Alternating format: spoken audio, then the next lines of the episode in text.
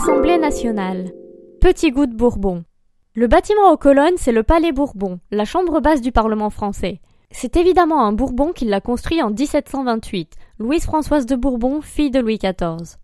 Les quatre statues au pied de l'escalier sont celles de grands commis de l'État incarnant les vertus de l'action politique. Tu dois reconnaître Sully le réformateur, l'hôpital le conciliateur, Daguesseau l'unificateur du droit et Colbert l'organisateur de l'économie. Buzzy Tip.